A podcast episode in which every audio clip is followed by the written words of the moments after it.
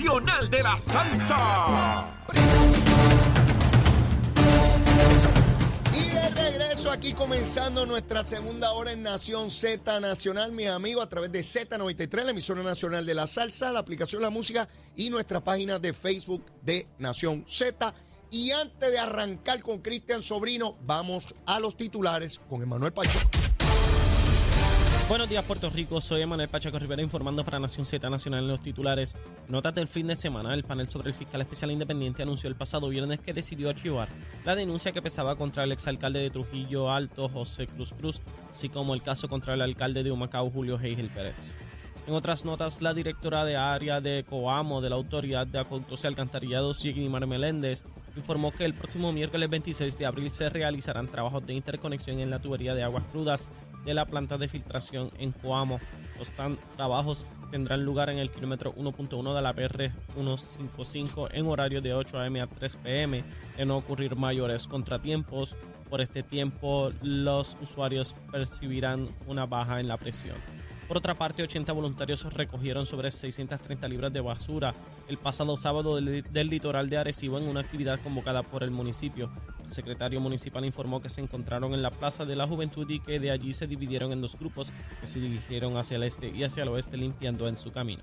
Hasta aquí los titulares, les informó Emanuel Pacheco Rivera. Yo les espero en mi próxima intervención aquí en Nación Z Nacional, que usted sintoniza por la emisora nacional de la salsa Z93. Estás con Nación Z Nacional por el Habla Música y Z93. Y estamos de regreso rapidito con Cristian Sobrino. Cristian, buen día. Buen día, saludos Leo. ¿Cómo está todo? ¿Bien? Todo bien, todo en orden. Saludos a toda la audiencia. Dentro y fuera de Puerto Rico. Dentro y fuera, mi hermano. Yo no sé si más afuera que adentro. La verdad que está, la cosa caliente. Está la Yo te lo he dicho, que a cosa afuera está caliente. Sí, sí, está, está, está, buena, está buena la cosa. Fin de semana en orden, con la lluvia y todo. bueno, descansé y sí, todo bien. recargar batería. Quiero ir rápidamente contigo, Cristian.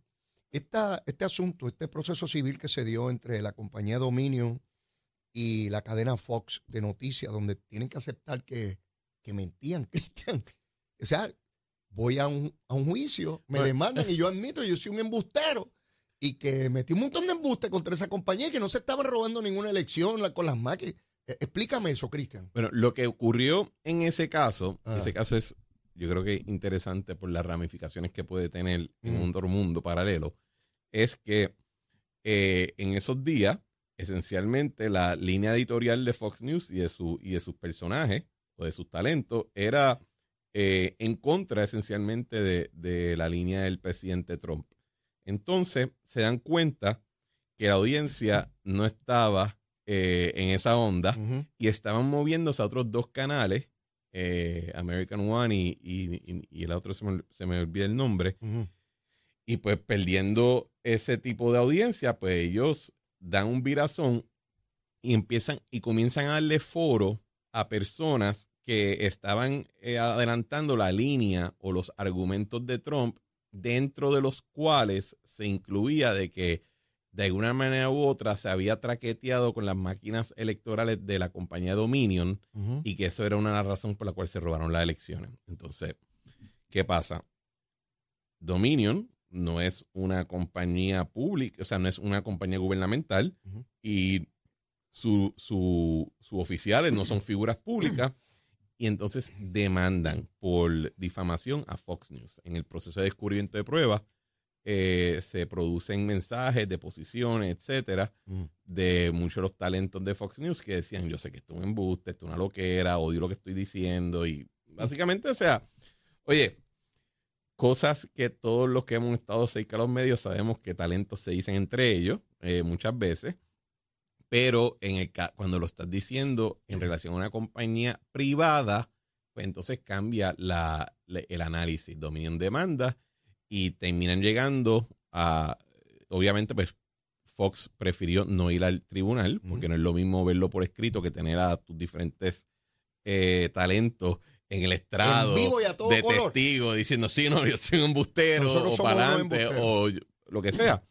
Eh, y llegan a un acuerdo, una transacción, no hay, no, hay, no hay juicio, pero hay una transacción donde Fox eh, accede a pagar 787 millones de dólares a Dominion. Unos chavitos. Unos cuantos.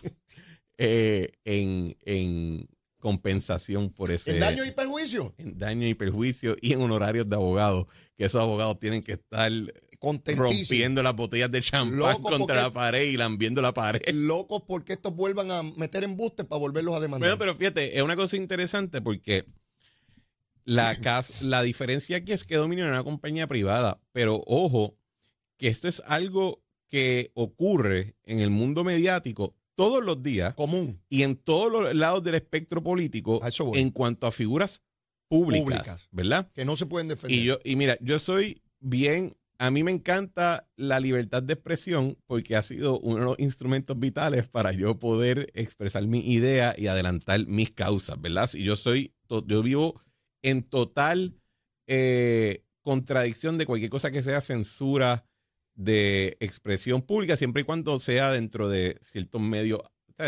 estructuras de lo que es aceptable y todo, y no, no existe tal cosa como libertad eh, Absoluta. absoluta. porque pues, ese no, esa no ha sido la tradición. Sí, claro. Pero en términos de leyes de difamación, yo sí he llegado a la conclusión de que deberíamos, en cuanto a esta cuestión de las personas públicas, Mm. adoptar un criterio más similar como el que tiene Gran Bretaña. ¿Cuál es? En Gran Bretaña no existe esta idea de que, pues, si una figura pública, tú tienes que tener este estándar elevado de prueba donde tú tienes que probar que no solamente lo que dijeron es falso, sino que la persona sabía que es falso y que y tenía y no solamente sabiendo que es falso, sino que tenía todas las ganas de causarte daño y de jorobarte la existencia. No es así allá. Allá no, allá es un criterio evidenciario un poquito más leve y Pero superior para el de una persona privada. no, No. el mismo, no hay distinción. ah, ya, ya. Y entonces, yo, yo a veces he tomado unas posturas que son un poquito contracorriente de cómo resolvemos muchas de las controversias que sean en un mundo cada vez más mediático y más sujeto al celular y a la comunicación. Y dentro Sí. de ella yo creo que, y, y lo digo como alguien que lo vivió Mm. y que vio a otras personas vivir en el mundo público, donde en canales, en radio, en programas online, etcétera, tú- la- a la gente literalmente se les, eh, se les difama, se les libera, se les calumnia libremente sin ningún tipo de, de consideración. Y incluso se convierte en una manera de entretenimiento donde un programa siente totalmente la Una libertad manera de de, ganarte la vida, de hacer dinero. insultar difamando. y difamando así de esa manera. Y yo empiezo que eso, pues, primero que no es razonable el punto de vista de que al final del día podemos ocupar las- los puestos que ocupamos, pero todos somos mamíferos de carne y hueso y sentimos igual que cualquier otro Hay mamífero. unos más mamíferos que otros. Pero todos continúan siendo bípedos y hasta Sí. cierto punto conscientes de su propio ser. Entonces, eh, y, y, y segundo, creo que abordaría a proteger la legitimidad de nuestras instituciones. Cuando tú describes esto de la manera que lo has hecho, lo que ocurrió allí no es distinto de lo que le ocurre a un político, no importa el partido a que él pertenezca. El político se va a mover donde estén los votos y los medios de comunicación donde esté el rating, porque ahí es donde hacen dinero. Al punto que una entidad como Fox, que millones y millones de ciudadanos americanos ven y creen lo que ven y escuchan ahí, en este caso la población se movía en otra dirección que no era la línea editorial de ellos. Cuando ven que pierden rating y perder rating es perder Billete, dinero, pero mucho dinero, Correcto. estamos hablando aquí de millones y millones de dólares. Correcto. Entonces deciden enfocarse en la compañía, cambiar su discurso para estar más a tono con, la, con el- lo Oye, que dice Trump. se enfocaron no solamente en la compañía, que es lo importante, no es, y, y esta es la parte que, que yo creo que es importante eh, detallar. Hablaron de Dominion, que era la compañía privada, pero hablaron de un montón de oficiales públicos. Ninguno de esos oficiales públicos tenía recursos, porque al ser una figura pública, tú tienes un estándar más alto y menos protección. Dominion, que es una compañía Privada. Que se dedica a ser chavito, sí tenía recursos a sacarle a otra compañía privada 787 millones de dólares en resarcimiento, pero la figura pública que no tiene los recursos de un Y Dominion probablemente ni causa de acción porque el no tiene, de- no tiene causa de acción. Y es que yo digo, ojo, o sea, no, no es solamente de que ah, pues Fox dijo cosas que no son ciertas, whatever, porque muchas estaciones hoy en día tienen su modelo de negocio basado en decir cosas que o son opinión sin diferenciación alguna o en, en disparar a mansalva. Entonces, ¿qué pasa? Conviertes a persona que ocupa un puesto público esencialmente en carne de cañón en una pelea mediática entre entes corporativos privados masivos, altamente eh, con recursos il- casi ilimitados, Ilimitado. mientras que entonces el segundo que tú cruces la rayita y tocas a una de esas compañías, ah, no, ahí te pasa. Y yo no creo que eso es adecuado y no es razonable. Te voy a dar un ejemplo de mi vida personal, Mm. ¿verdad? Hay gente que al día de hoy dicen en redes y en cosas que Cristian Sobrino es un genocida. ¿Ok? Mm. Yo te puedo enseñar un ejemplo de, de un pájaro eh, eh, pastor que está en Victoria Ciudadana, que cuando se refiere a mí, se refiere como el genocida Cristian Sobrino.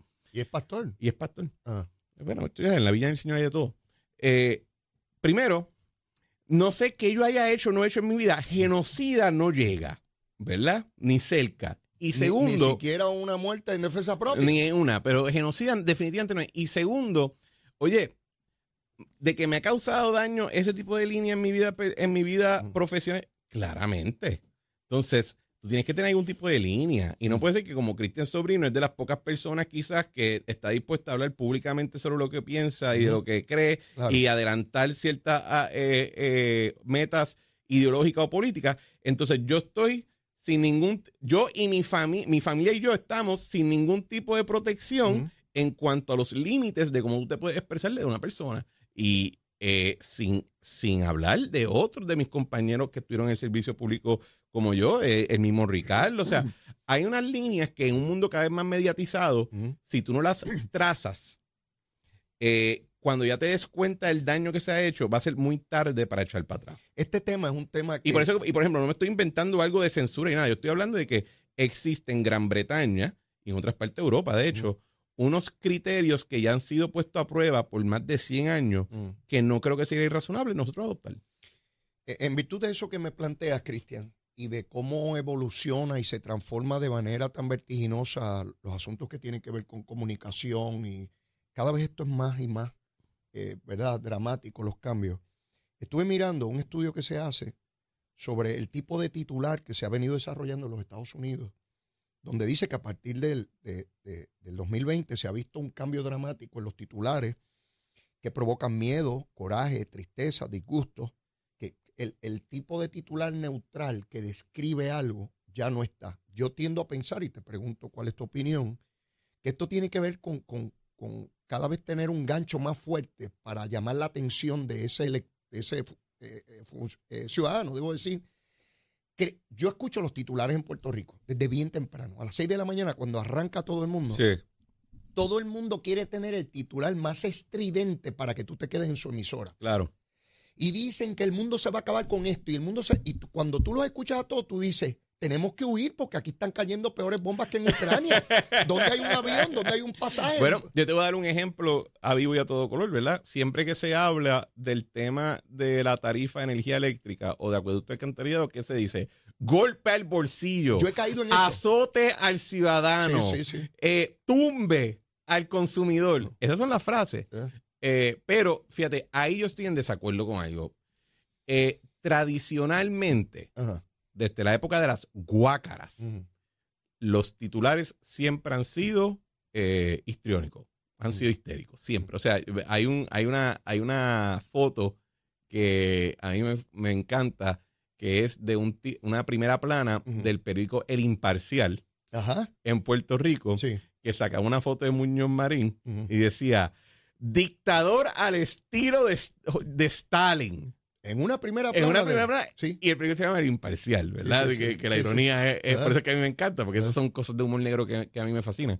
Pero tú comparas con, por ejemplo, los titulares en la prensa temprana al principio de la época revolucionaria de los Estados Unidos, la de Puerto Rico con la democracia y con otros, siempre los titulares han sido algo histérico porque buscan autoridad.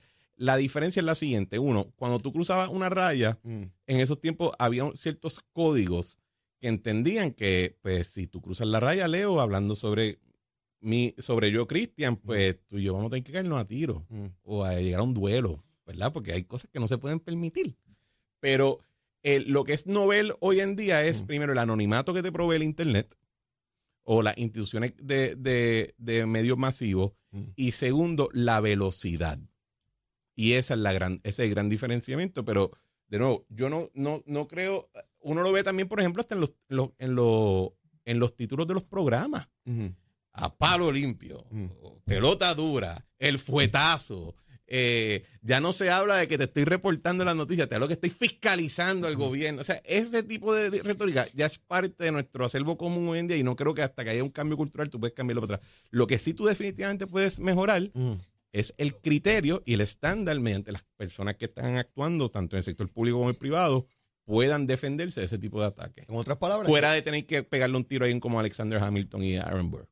en términos sustantivos, tú no ves diferencia entre esa búsqueda de hacer llamativo un titular estridente eh, para, para cautivar la atención del No, yo no creo que eso es algo, no creo que es novel. Lo que es novel creo que es el anonimato, la masificación, o sea, el método, volumen el y la velocidad. Para mí eso es novel.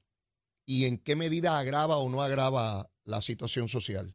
Yo Sí, creo- sin algo, ¿verdad? Yo, no, yo creo que yo creo que más que agravar, yo creo que refleja otras incomodidades más sociológicas que ahí nos tendríamos que ir por dos horas a hablar de ellas, en, términos de cómo la sociedad moderna se ha, se ha desenvuelto económicamente. Vemos un elemento adicional que no tiene que ver con los canales o medios tradicionales que hemos conocido por más de un siglo, eh, que, que es el elemento este que, que- que lo trae la tecnología, las redes sociales, el internet, toda la cosa, que es el, el- el llamado influencer. Ah, sí. Eh, eh, esa, esa figura que es nueva, es novel, esa sí que es rea- realmente algo que inimaginable, ¿no? Que un ser humano, quien sea, en cualquier lugar del mundo, pues decida, como ha habido casos en Puerto Rico, que es nu en, una, en un inodoro, pues se tira una flatulencia y entonces estamos todos ahí mirándolo o mirándola y se convierte en una figura que incluso llega a dictar pautas a la sociedad sobre distintos Sí, temas, sí. ¿verdad? Eh, y, y seguimos a esa persona. eh, y a mí eso me llama la atención porque es digno de estudio sociológico de qué está ocurriendo ahí. De momento tú ves como esta joven Licha, donde tiene casi 400 mil personas que la siguen. Entonces tú ves al profesor universitario que nadie lo sigue, ni los estudiantes quieren ir a su clase. Pero, pero, pero Alicia sí, porque se tira flatulencia, orina en la piscina. Y, y llamo, de- hablo de este caso porque es el más reciente, es el más novedoso, es el último, pero como ese es tantos. Y porque el otro graba allí. Eh, Sí, sí, sí, sí, pero, pero, y entonces se convierten en parámetros sociales. Entonces uno como padre, te, te doy mi ejemplo, ¿verdad? ¿Cómo uno va formando a sus hijos y decirle que hay que estudiar, que hay que esforzarse, que hay una serie de principios, que uno no le enseña las partes a los demás, las partes Ajá, privadas, sí. este, que todo hay una vestimenta, todo ese gran esfuerzo para que alguien te diga que todo eso no sirve, que no es necesario estudiar, que no es necesario esforzarse, que lo importante es nuarse, tirarse una flatulencia y decir lo que hay que hacer en nuestra sociedad. Bueno. Dime cómo rayo este viejo lagarto que soy yo de 60 No, años puedo, no. puedo bregar con No, eso. Cristian, dime. No creo que eres un viejo lagarto porque, Arrójame una luz. porque a veces yo me cuestiono lo mismo. Si yo supiera que, que eres, ¿verdad? O sea, el, el, primero, siempre ha habido, siempre ha existido eh, figuras sociales que cautivan la imaginación por o lo excepcional que hacen XYZ o porque tienen ideas totalmente fuera de lo que se considera ortodoxo entre una Fuera sociedad, de la caja, fuera de la fuera de caja. Siempre ha existido. Lo que, lo Ah. que es novel hoy en día es que esas figuras, más allá de cautivar la atención, entonces quieren, eh, eh, se mercantilizan para primero influenciar comportamiento del consumidor, o sea, comportamiento comercial. Si compra tal cosa. Compra tal cosa, vende tal cosa, eh, compra este curso para enseñarte cómo vivir adecuadamente tu vida. Y segundo, que se convierten hasta cierto punto en, en paradigma de la vida. ¿verdad? Y yo creo que lo segundo tiene que ver con que nosotros tenemos una sociedad que aunque es alta en conocimiento, ha reducido totalmente la valorización de la sabiduría. ¿verdad? No- Ay, ay, ay, ay, ay, me, gu- me gustó y me llamó la atención eso. En esta sociedad, Hay una abundancia de conocimiento y de data ajá, hay una reducción sustancial en lo que consideramos sabiduría, en cómo vivir adecuadamente o cómo tú enfrentarte con cierta actitud a la naturaleza trágica de que todos somos seres mortales que vamos a mor- a morir, ¿verdad? Y que nuestro tiempo es limitado, nuestros recursos son limitados, nacemos en ciertas circunstancias, nos desempeñamos a través de una vida y hay unos modos que se entienden a base de experiencias Mm. que llevan a cabo sabiduría colectiva de cómo es mejor vivir. Eso nosotros lo hemos reducido totalmente, porque el ser humano en este mundo capitalista altamente mercantilizado, está atomizado, eh, vive como un ente aislado del mundo y entonces, pues, ¿cuál es su interacción? Su interacción no es con una iglesia casi. De, hecho, parte de, lo que hace... No, si, te si te relacionas hoy en día con la iglesia, te, te condenan. Pero bueno, que fíjate, cuando personas que son más de y no está hablando un no, no, pero, pero, yo pero sí te voy a decir lo siguiente, cuando, cuando las personas que sí están relacionadas fuertemente con una iglesia mm. o con un culto eh, religioso mm. formal, te hablan, lo que yo creo que más ofende hoy en día a la gente no es lo que te dicen. Mm. Muchas veces los consejos de una persona religiosa son consejos totalmente eh, dentro de la gama de lo normal y lo aceptable de cómo mejor vivir tu vida. Es que su fundamento de autoridad no es de que yo soy una chavienda humana y escúchame a mí porque mírame mi avión y mis carros. Es que te llaman, te invocan como autoridad una sabiduría que, a la cual tú eres ajeno. Entonces te dicen, ah, tú me estás tratando de imponer tu criterio religioso. No, luego te estoy diciendo cómo vivir una buena vida. Esto es lo que te están diciendo. Según lo que ellos han eh, adoptado como herencia cultural y de tradición. Entonces, cuando tú llevas eso a gran escala, ¿Qué se habla mucho de, la gente? Dice, ah, porque el profesor tal que estudió tal que eso. Pero alguien pregunta si ha tenido la razón. No, te, llevan al, a que estudió mucho. estudió un montón. Eso, yo lo veo. Estudió un montón. Y tiene tantos títulos. Y tiene tantos títulos. Y ha dado siete cursos. Ok, pero ha escrito ocho las pega. O sea, tiene sabiduría. Ha fracasado. Y Ese tipo de discusión está totalmente fuera del mundo mediático porque el consumidor, o sea, tú tienes la mente del consumidor, tú no quieres escuchar que quizá el producto funciona, no, el producto funciona a punto y se acabó. Y el influencer es una manera de que tú puedas mercantilizar eh, eh, modos de vida, productos comerciales y otros tipos de, productos, sean tangibles o no, en, la sociedad mediática moderna. Cuando yo veo una figura, y puede ser una figura política, que, se le bueno, y el punto es que entonces el influencer se está adentrando con autoridad en el mundo político, ¿verdad? O sea, Alexandra Lúgaro, Manuel Natal, Elo Molina, eh, en abstracto de lo que piensen o no piensen, mm. su gran potencia en la discusión pública hoy en día es más su, su, capacidad de coger ese andamiaje de influencer y transformarlo o traducirlo a un, a un, a un escenario político. ¿verdad? De acuerdo. Y eso entonces tiene un efecto sobre el resto de la clase política, porque dice, espera, sí, por ahí es. Por, ahí es, o esto es lo que yo tengo que hacer para cautivar la atención. yo tengo que ir a buscar el voto, y si ese es el mecanismo, y si tengo pues que, Y si tengo que sentarme en inodoro y soltarme una mientras lo grabo, pues para el pues, carajo, eso es pues, lo que va a hacer. Eso es lo que es. Y, y, y eso es, y, pero nadie entonces contempla cuál es el, el potencial de sabiduría del político como tal, sino su influencia por poder cautivar la atención y manipular esos mecanismos adecuadamente. Eso me lleva a mirar estas figuras que se van creando, donde hay sectores de la población que lo siguen ciegamente, sí. sin cuestionamiento alguno. Y veo cómo se mueve hacia el espectro político, que lo hace aún más peligroso. Porque entonces no es que yo cuestiono lo que él dice, es que lo que él dice es lo que yo tengo que hacer. Se me parece un poco a, este pájaro que lo llevó a Guyana y allí le dijo, bébanse la cicuta esta. Ajá, eh, Jim Jones. Sí, este, esa manera irreflexiva en que veo sectores de la sociedad mirando a una gente que, que, no, que no te está diciendo nada, pero a la misma vez te dicen cómo conducirte, es peligroso.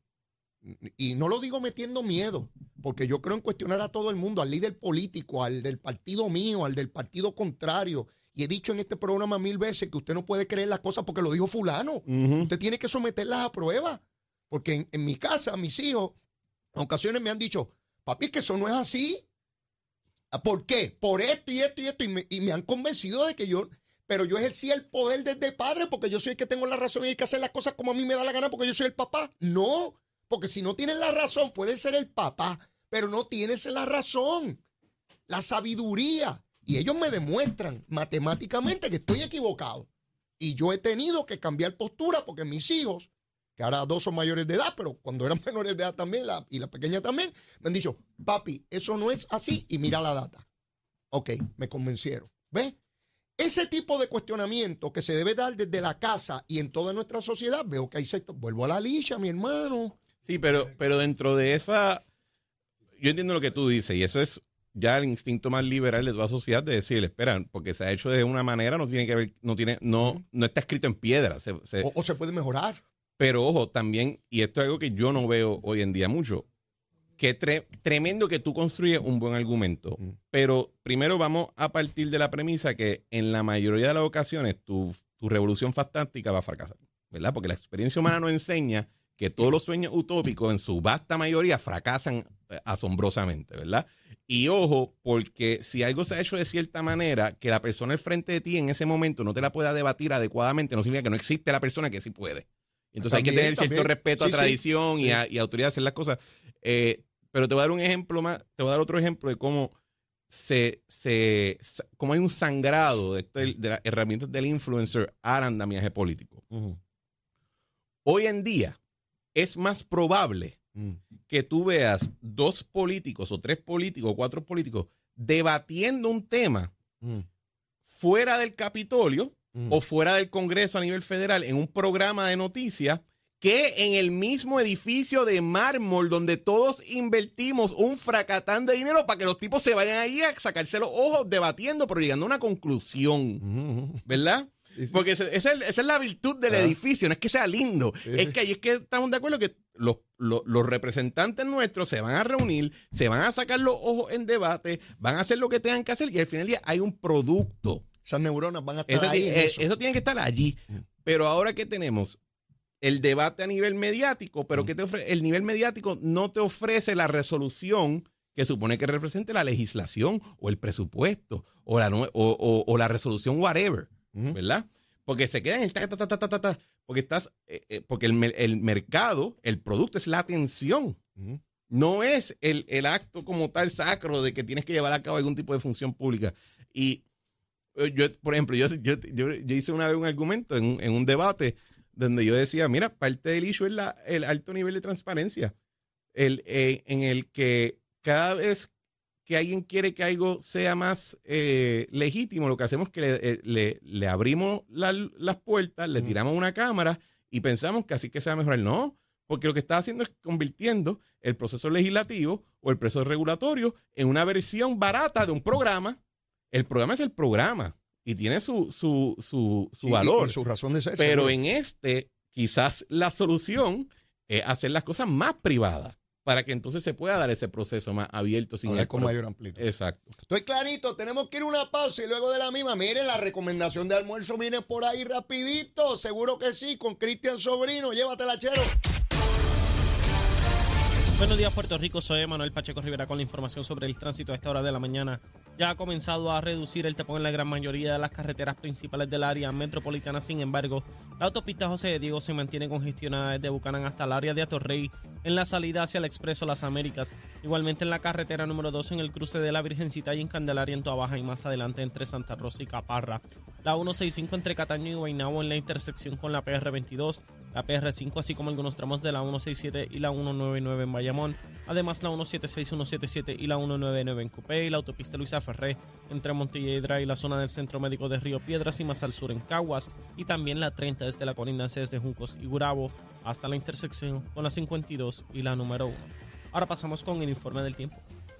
El Servicio Nacional de Meteorología pronostica tiempo generalmente tranquilo para esta mañana por vientos del norte que traen aire seco. Sin embargo, en la tarde se espera continúe la actividad de lluvia sobre el interior y el sur. Además, estos aguaceros podrían desarrollar inundaciones urbanas y de riachuelos y hasta inundaciones repentinas. Las temperaturas alcanzarán los 90 grados en las zonas costeras y los bajos 80 grados en las zonas montañosas y los vientos estarán del norte de 5 a 15 millas por hora. Hasta aquí el tiempo, les informó Emanuel Pacheco Rivera. Yo les espero en mi próxima intervención aquí en Nación Z Nacional, que usted sintoniza por la emisora nacional de la salsa Z93.